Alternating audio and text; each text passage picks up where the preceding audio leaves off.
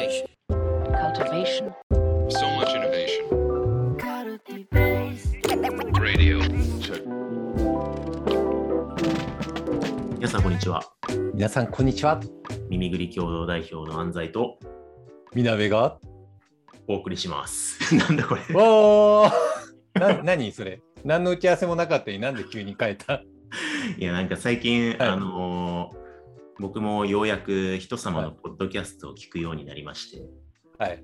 で、あのすごい大人気のさ、超相対性理論ってあるじゃないですか。あ、ありますね。はい。あの、ポッドキャストに今僕ドハマりしていて、はい。で、えーまあ、お三方が、あの古典の深井さんと、えーはい荒木さんと、あと、まあ、タクラムの渡辺さんがそれぞれね、うんあの回してるんですけど、はい大体あの所属違うから、最初にちゃんと自己紹介したりとか、あとこのポッドキャストの位置づけとか、毎回ちゃんとやっぱおっしゃってるんですよね。ああ、なるほど。はい。あやっぱすごい大事だよなと思って。はいはいはいそ。の後自分たちのラジオ聞き聞き返したら、いや、まず誰よってなったから。なるほどね。うん、何のポッドキャストでだ誰のやつなのかわからんなって思ったから、ちゃんと言った方がいいなと思ったっていう、なんかちょっと前もこんはないくだりありましたけど、改めて思い直して、今、せめて耳ぐりの人であるっていうこと一回も言ったことない気がしたから。確かに言ったことない。はい。ないっすね。そうなんですよ。株式会社耳ぐりという会社の共同代表をしている安西とみなべのポッドキャストなんですよ。だって安西さんのさ、肩書きさ、なんかいろんな人がなんか言うけどさ、耳ぐりの CEO の安西さんじゃなくて、東大の先生の安西さんになっちゃってるからねそう。なんですよ。だから外部の東大の人と、なんか、よくわからんコンサルの皆さんが喋ってるみたいな感じになってんなと思って、やばっと思って、ちょっと、本当に？社名を言おう、ちゃんとと思って、はい。本当ですか？せめてね、言ってるわけですよ。わかりました。はい。なので、ちょっと今日もね、マネージメント、研究と実務の視点から掘り下げていこうと思うんですけど、みなべさん、今日のテーマは何ですか、いや、今日のテーマはね、前回事業ビジョンの話したじゃないですか。はい。ね、事業ビジョンの話してさ、どうすれば求心力を持ってで事業を推進できるようななんか事業ビジョンにできるんだっけっていう話をいろいろしてで最終的に悟空はジョブホッパーだったねっていう結論になったじゃないですか。そうですね、僕、ジョブホッパー説に着地して、はい結局それタイトルにしなかったんで、みんなタイトルじゃないタイトルにするべきじゃないかっていうなんかキャッチーなね言葉が生まれすぎちゃったからなんかそれすべきじゃないかしなかったけどまあ話に戻すと、まあ、事業ビジョンの話したじゃないですか。でなんか前回って結構どういうふうななんか事業のビジョンの構造をすればどういうことを配慮すればうまくいくのかっていうなんか事業ビジョンの設計的な勘どころをお話ししたと思うんですよね。うんで結構なんかそこら辺って共感得ていただいてなんか分かるわっていう感覚ってあったりすると思うんだけれどでもあの分かるわってなるのとやれるのって結構また別だと思うんですよね。うんで分かるわとやれるのハードルに何があるかっていうと事業ビジョンを物語るっていうのがあると思うんですよね。はい。物語ると思うんですよ。経営者でも、まあ、事業責任者の方でも、チームの責任者でもいいと思うんだけれどもう、んそれをちゃんと物語ってみんなをエンパワーメントするっていうのがあったりするじゃないですか。はいでそれで、なんかみんながそこに対してこうワクワクしたりとか、いいねってなって、じじわじわ来るみたいなのあったりとかするじゃないですか。で、うんここの難しさで、あのいつも生まれるのが、あ、事業ビジョンめっちゃ分かりました。いいっすね。ただ、俺はどうしたらいいかよく分からんけどっうんうん。てなるケースってあると思うんですよね。はい。はいあ、事業の未来はめっちゃよく分かりました。俺がその未来にいるかはよく分からんけど なるパターンあるなって思っていて。切り離自分と切り離されちゃって、自分ごとにな切りらない。離されちゃう。そうそうそうそう。切り離されちゃってるんですよね。すごい共感はしてるけれども、そこに、その未来に対して自分がどういう姿でいるのかっていうのが、なんかイメージがつかないっていうケースって、めちゃくちゃあるなって思ってるんですよね。うんで、それって、やっぱり重要なのって、ね、5年後だったら、5年後の事業ビジョンがあった時に、そこの事業ビジョンに取り巻く人々がいて、その人々の未来もまた5年後くらいにあったりするわけじゃないですか。そこがクリアに解像度を沸かしていくっていうことをしないとなかなかなんかうまいこと物語化できたりとか語って求心力をもたらしていくことってできないからなんかそういう構造設計だけじゃなくってなんかどういう人がいるのかっていうことを踏まえた上でそこの未来を描くある種なんか事業と人の未来そこがなんか噛み合うようななんかデュアル、なんかパラドキシカルでもいいんですけど、2つのことが両立されるようなことをイメージできるように語っていくっていうのが結構大切なんじゃないかなって思っていて、でそれが結構ボトルネック的に、結構実際やってみたら、なんか起こりがちなことなんじゃないかなって思うんですね。うわ、めっちゃいいっすね、やりたいと思いました。で、僕はどうすればいいですか？怖いみたいになることってあると思っていて、でもそれってしょうがないと思うんですよね。それをどうすればいいかっていうのをちょっとあの問いのデザインの著者に第一人者にお伺いしたいなって思いました。最初のラベル毎回ちょっと微妙に変えて、今回問いのデザインの著者なんですね。なるほど。いや、でも、はい、処方箋一切まだ浮かんでないんですけど、あるあるだよなとは思いました。あるある。うん、なんか、なんだろう。ベンチャー企業もそうだけど、大企業でも結構よく聞く話だなと思っていて、で大企業は多分その事業ビジョンに対して、うお、やりたいっすってなってないし、自分とも切り離されてるしみたいな話をよく聞きますけどね、より。複雑じゃん。はい。どっちにしてもなんか、なんか、いろんな言い方で聞くんですよ。キャリアが見えないみたいな。はい結局、この先自分がどうなっていくかのキャリアが全く見えない。この間ちょうど、えっと、心理的安全性が高いだけじゃなくて、キャリア安全性が高くないと若手が成長しないみたいな調査が出てて、うん、ちょっと概要欄にリンク貼っとけばと思いますけど、みたいな外部調査が出てたりとかもしましたけど、なんかこの先どうなっていくのかがよくわからんみたいなこととか、あと。キャリア安全性って何？キャリア安全性ってあちゃんと出典を示して、あの、喋りましょうね、こういうのね。はい。えっと、リクルートワークスさんが出してて、うん、心理的安全性が高いだけの職場では若手は活躍できないっていう記事がちょうど今月出ていて、はいはいはい、で、ちょっとキャリア安全性の定義はどこに書いてあったかな？あ、キャリア安全性、このまま所属する会社の仕事をしていても成長できないと感じるっていうああ、なるほどね。この自分は別の会社とか部署で通用しなくなるのではないかとか、なんか同級生、学生時代の同僚に差をつけられてるのではないかみたいな、なんか自分のキャリアやばいんじゃねみたいな感覚があると、えー、心理的安全性の職場が高くても若手が活躍したり成長できないみたいな話があって、今の話、30前後の人が誰しも悩むやつじゃん。いや、めちゃくちゃ聞きますよね。特にその、もともとの友達はあの会社でこうなっているのにみたいな比較ってめちゃくちゃ発生するじゃないですか、キャリア上。うん友達も絶対そう思ってるけどね。そうそう。そうまあ、僕みたいになんか30歳ぐらいまでであの学生だって、あの博士課程とかの学生だったりすると、もはや比較を諦めちゃうんだけど、うん、でも確かにあの就職していって、ね、別の会社で出世して、あれ、マネージャーになってるみたいなとこ見るとね、うん、自分ってなんか意味あるキャリアを詰めてるんだろうか感じで、うん、キャリア見通しが持てないみたいな話ってあるよなと思っていて、なんかそれが当然、今いる会社の事業と結びついてないかったりとか、うん、今いる会社への組織への貢献感が得られてないみたいなところから多分起きてるんだろうなと思うんですよね。うん、はいはいはい。どこから解決していくのがいいんでしょうね、キャリアでも最近でもあのよく言われることで事業会社ですごい重要なのが事業ビジョンとか事業戦略未来を可視化するじゃないですか。でそこを、まあ、じゃあそれが達成された時に組織図だったりがどういう状態になりどういうポジションが生まれていく可能性があるのかっていうのをちゃんと可視化していくでそこをちゃんと一緒にコミットメントして作り上げていくっていうことがめっちゃ重要っていう話していて例えばベンチャーの場合、ね、ちっちゃかったりとかするからポジションとかもさなんかちっちゃかったりとかするじゃないですか、そこを一緒に作り上げていくことによってさらにポジションが生まれてくるからキャリアを一緒に作れるよねっていうなんか考え方があるよねって話があってで大企業の場合もそもそも社内にどういうポジションがあるのかっていうのがごごっちゃごちゃになってよく分かんないとかそこの上り方が全然可視化されていないっていうケースってまあ、結構あるあるだなって思っていてなんかそこら辺をちゃんと可視化していくでさらにまあ。事業ビジョンが達成された時にどういうふうなそういうキャリアの可能性が生まれていて自分がどういうルートを選べるのかっていうのがちゃんとピンとくる状態にしてあげるっていうのはあの結構大切って言われてるなそういや最近って思い出しました。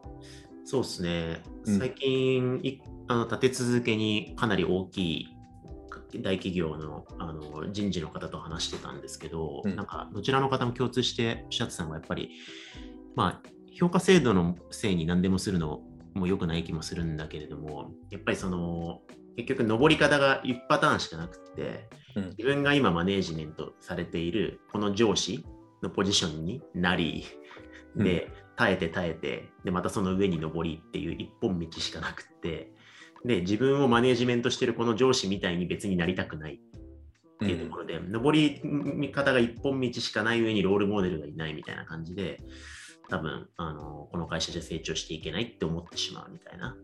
なんかことがあるっていうふうに話があったんで、なんか可視化されてないっていうのもそうだし、やっぱいいコミュニティって、よく参加の軌道が多様であるって、コミュニティ論で言われるんですよ。はいはいはい。つまりうんみんなが中心でリーダーになるわけじゃなくて、えーこういう貢献の仕方もあるし、こういう貢献の仕方もあるし、週に1回のボランティアなんだけど、こういう貢献の仕方もあるし、みたいなこう多層的な参加の軌道があるコミュニティって活性化するっていうことが、学習環境デザインのコミュニティ論とかでもるんですけど、それがすごくあの貢献の仕方とか、活躍の仕方みたいなことがすごく単一的で、かつそれが魅力的でない単一の道路だと、それは不安になるわなって感じですよね。うんそれが多分、えっと、事業上のビジョンとか事業戦略と結びついていないっていうことだと思うんですけど、でもこれ話してて思ったけど、解決しようとしたら結局その、まあ、PL 事業戦略を人材ポートフォリオ戦略に落とすみたいなところのうん不接合で起きてる気がするから、こうやって解決可能なのって結構上の方にいないと無理無理なんですかね？あの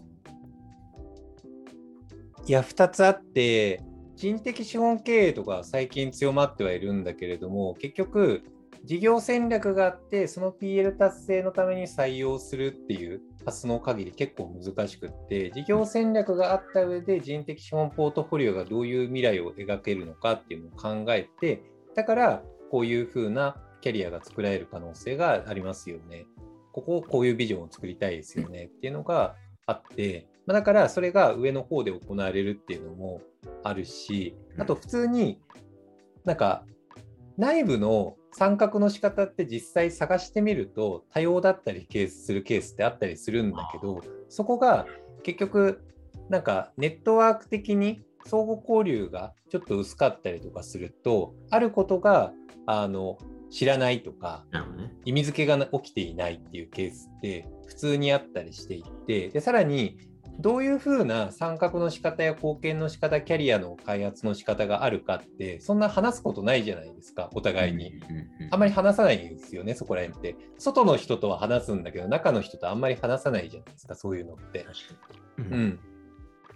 だそういうのをちゃんとあの改めて交流しながら話していき、なんかお互いに情報対称性を確認して意味付けをしていくっていうのも必要なのかなって思っていて、らそれこそなんか事業ビジョンとかでみんなでそれの意味付けを事業に関してやることなんだけど、人に関してそこら辺のちゃんと意味付けをしていくっていうのって、なんかあんまりやることってないから、でパスもないんで、そこら辺を作るっていうのは結構現場サイドでもできることなんじゃないかなとは思いますね。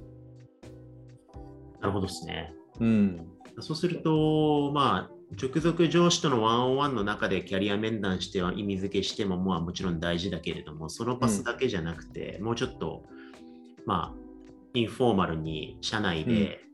同期とか、あの先輩とか後輩とかでもいいんだけれども、うんなんかこう、楽しそうにやってる人たちとのつながりをうまく作って、うん。でなんかどういう 活躍参加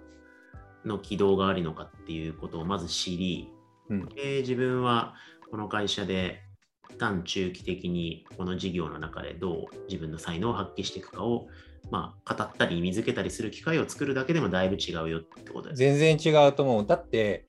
全然違うキャリアパスの人と、逆に言うと、気が合うか分かんないから話す機会ほぼないないじゃないですか。そうですよね。うん。ね、越境することってないじゃないですか。普段話すのって自分となんかもう業務範囲が似てたりとか属性が似てる人とかに閉じがちじゃないですか。から実際あるんですよね。あるけれどもそこのハードルがあったりとかするんでそこを越境的になんか飛び越えるような支援としてちゃんとこう事業のビジョンじゃじゃなくってなんかこうキャリアビジョンっていうよりかはなんかさっき安西さんがおっしゃってくださった事業があった中でそこに対する参画の仕方が多様的であるって人の関わり方みたいなのをちゃんとみんなでイメージをし合えるようななんか越境的なそういう場であるっていうなんかその高級心力を持っていくとすごいワークするのかなってマジで思った。うんうんうん。なるほどですね。はい。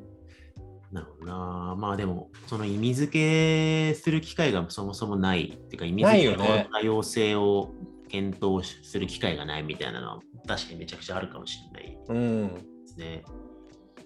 これは、あの、メンバーだけじゃなくて、マネージャーとかもそうだと思いますけど、うん。目の前の業務に閉じちゃうからね、そうですねマネージャーも。うん。ちょっとなんか一呼吸置いて、うん。部署越境して、他の部署とかでも集まって、うん。試しに妄想でうん。3年後この会社で自分がめっちゃ活躍してるとしたらどんなことがあり得るかっていうのをうん。妄想ダイアログしてみるだけでもちょっと違うかもしれないです。結構違うと思う。で、そこが多分こ困ると思うんですよね。妄想ダイアログするときに、うんいや、ないっしょみたいな感じになっちゃったりとか、なんかこう考えたことなかったからこそ、ちょっと非連続ジャンプがあったりするから、そこをちゃんと話していって、事業とつなげられるようになってくると、なんか可能性が無限大に広がるし、本当にビジョンがなんか血の通ったも通ったものになるんじゃないかなってね思った。うん。いやー、いいですね。はい。でまとめると、マクロ、マクロには当然事業戦略とうんその人的資源、資本のポートフォリオ、人材ポートフォリオ戦略があってってところが接合しているって、それがちゃんと評価制度とか採用戦略に落とし込まれていることが理想的な組織デザインそうね。だけれども、うん。それがないから、じゃあうちの会社では成長できないよと諦めるのではなく、うん。なんか会社の外にで越境するのもいいけど、社内でちょっと越境して、その会社の中で事業への参加の多様性を創造し、ちょっと自分のキャリアに意味付けをしてみるだけでも、だいぶ違うのではってことですね。そうですね。さらにそこをさらにトップに戻して、その全体的な世界観におけるビジョンへの三角感みたいなことをちゃんとクリアにイメージできるようになるまでちゃんと話すと。なるほど。なんかそういうのになるといいビジョンになるし、物語がこうね、みんなに響きやすくなるんじゃないかなって思いますね。なるほどね。うん。いやー、それがあったら悟空もジョブホッパーせず、いや、もうずっとね、学習し続けますよ。亀仙人のもとに居続けたかもしんない。それはちょっとそれでそれはそれでちょっと違うか強くな。れず、ちょっと師匠が弱すぎるから、ゼロ相対えでも亀仙人実はすっげえ強かったっていうのがね、ドラゴンボールスーパーで明らかになったからあ、ね。そうなの？そうあの知らない。はい。うん知らないの？あの見てあのフリーザ軍とか復活したのをなんか亀仙人めっちゃぶっ飛ばしまくってたから。あ、でもなんか確かに、めちゃくちゃ強いよ。今主戦力の一人だから。ね確かになんかアニメがちょっと見たときに、あれ亀仙人すげえ戦えてんなって思ったわ。そうそうそうそうそう。実はすごい強い。なるほどね、実はすごい強いんだけれども自分なんてみたいな感じになんか無天老師が最強の時代が懐かしかったわい自分のなんかポテンシャルを蓋を閉じちゃってたからだから悟空別のとこ行っちゃったんですよ。でも本気出したら実はめちゃくちゃ強かったっていう。ちょっとなんか、最後違う話になっちゃったけど、それはそれで興味深いですね。亀仙人が自分のポテンシャルを勝手に そうそうそう。自己卑下して抑圧してたから、僕は転職しちゃったんだよ。そうそうそうそうそうそうそう。いやだから無理やりつなげると、ね、マネージャーとか経営者とかがなんかちゃんとそこの意味付けとかを、ね、広げてビジョンのポテンシャルを広げていくったしたら悟空もみんなねうん悟空もみんなきっと活躍したんじゃないのっていう